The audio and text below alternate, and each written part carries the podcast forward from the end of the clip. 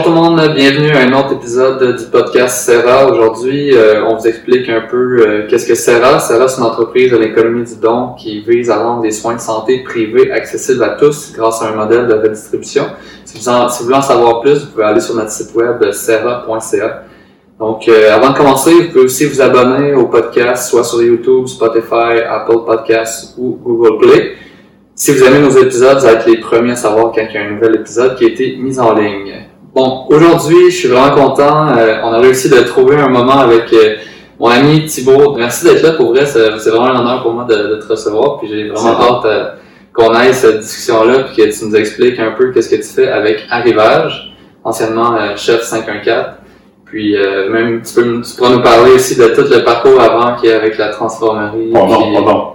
Bon, encore, hein, encore aujourd'hui. Ouais, aujourd'hui. C'est bon que tu travailles le chef 514, c'est quasiment un vintage aujourd'hui. Ouais, c'est ça, parfait. Fait que, ben, comment ça va? Ben, écoute, ça va bien. Je suis content d'être là avec toi. Yeah, fait que, occupé pendant ces temps-ci, euh, il paraît. Ouais, ben, l'été, nous, la saison agricole est, est, en plein boom, évidemment, et puis, euh, beaucoup d'agriculteurs euh, cherchent à, à, vendre leur stock, ce, qui, ce que je vais expliquer un peu plus tard, mais euh, c'est le moment où on peut les aider le plus, là, à trouver une clientèle, et puis, faire, faire arriver les produits dans nos assiettes. Ok, donc c'est ça. Donc euh, surtout alimentation, produits agricoles, autant légumes que, que tu touches à tout, je pense. Euh, tout ce qui se mange. Tout ce qui se mange puis qui pousse, euh, qui pousse au Québec. Exactement, qui pousse ou qui se ramasse, qui se cueille, qui se pêche, Ok. qui se transforme aussi. Nice. Il y a une diversité incroyable qu'il faut arriver à, à faire arriver jusqu'à nous, en ville et pas que. D'ailleurs, en région aussi, souvent l'accessibilité à ces produits-là est pas, est pas évident.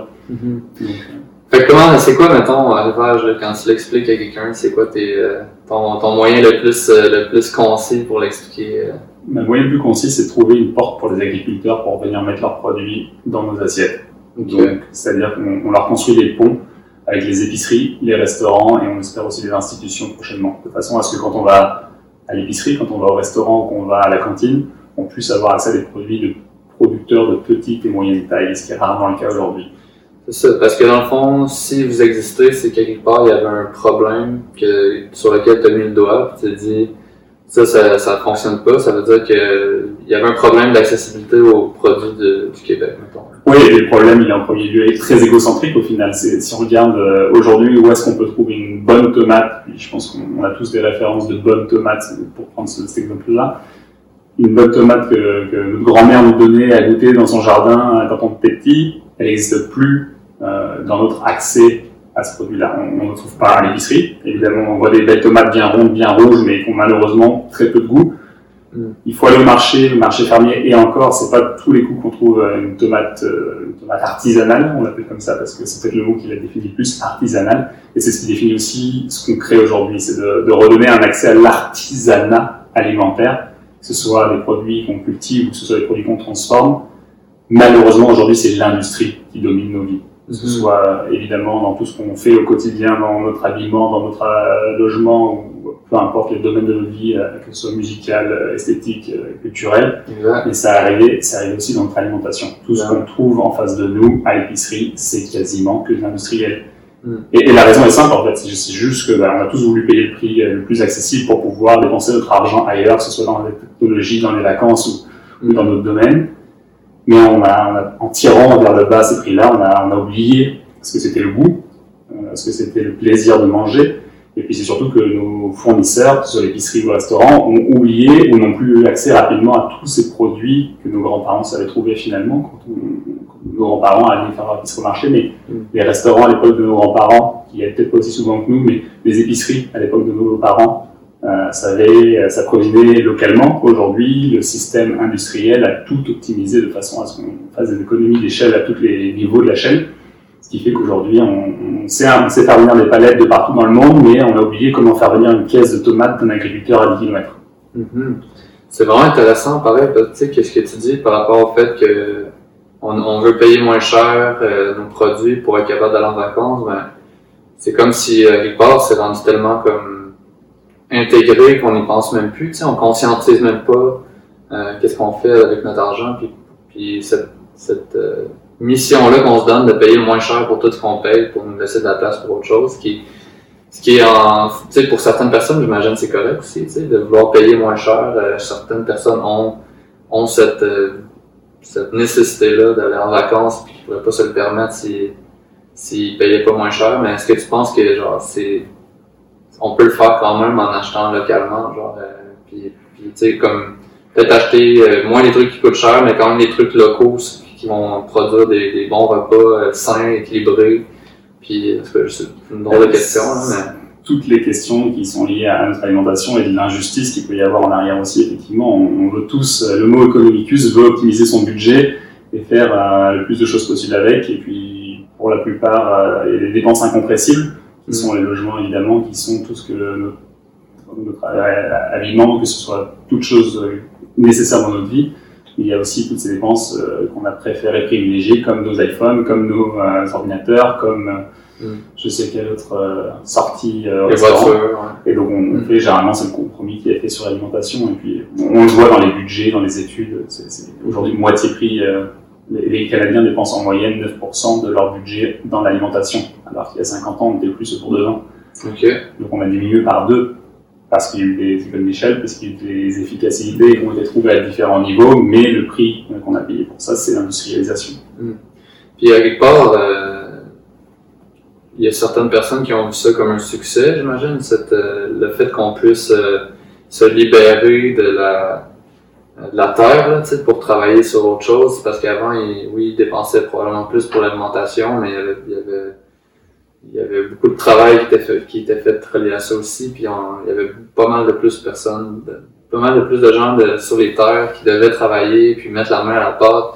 Alors qu'aujourd'hui euh, la, majorité de la main d'œuvre maintenant est rendue dans la technologie puis dans d'autres euh, d'autres services qui, qui, font évoluer la société vers d'autres problèmes qui ont qu'on considère plus important, mais il y a des gens comme toi qui font comme, hey, oui, genre, il faut qu'on avance plus vite dans d'autres choses, mais on a encore des besoins de base qu'on peut euh, regarder d'une façon nouvelle, mais en, même temps de revenir à la base.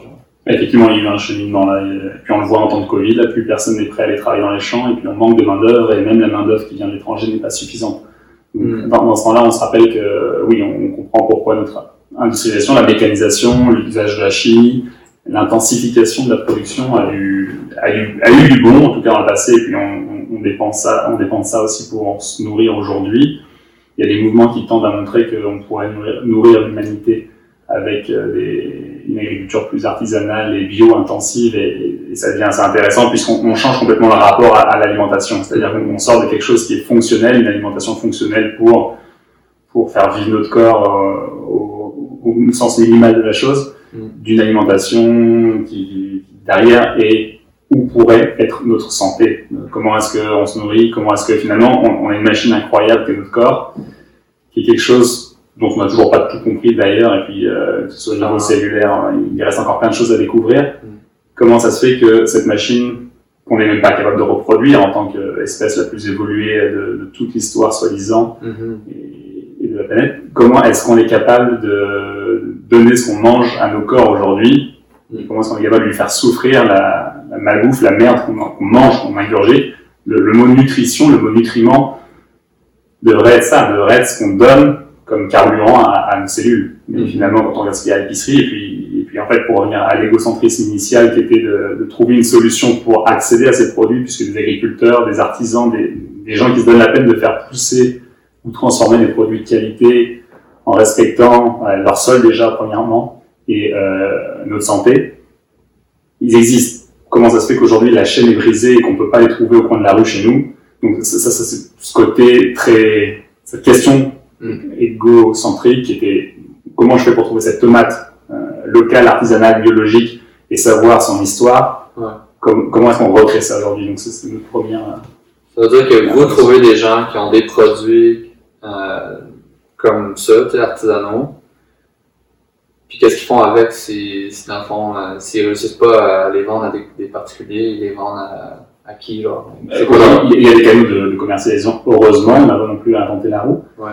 Mais euh, aujourd'hui, très peu de producteurs font le choix de venir apporter leurs produits en ville, parce qu'en soi, c'est un effort et une, incertitude de venir trouver. Souvent, ce qui se passe, en fait, si on prend le cheminement, un agriculteur qui va faire ces produits-là, probablement qu'il a son marché fermier à proximité, probablement qu'il fait des paniers fermiers euh, qu'il distribue dans son voisinage, mais il y aurait toujours potentiellement plus de, de produits à offrir et de déboucher si s'il y avait une clientèle pour ça. Sauf Mhm. qu'aujourd'hui, plus que jamais, d'ailleurs, on remarque que les fermes de moins de 10 acres sont, sont les fermes qui se multiplient le plus. Aujourd'hui, on, on constate qu'il y a de moins en moins de fermes sur le global au Canada.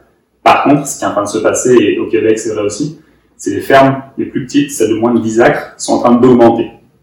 C'est-à-dire la concentration qui a lieu dans les grandes fermes et ces fermes de monoculture qui sont les plus désastreuses en termes environnementales de façon euh, générale. Mhm. À l'inverse, les petites fermes qui sont celles qui ont des pratiques souvent plus responsables, plus bio-intensives, qui, qui sont là parce que bah, souvent pour des reconversions,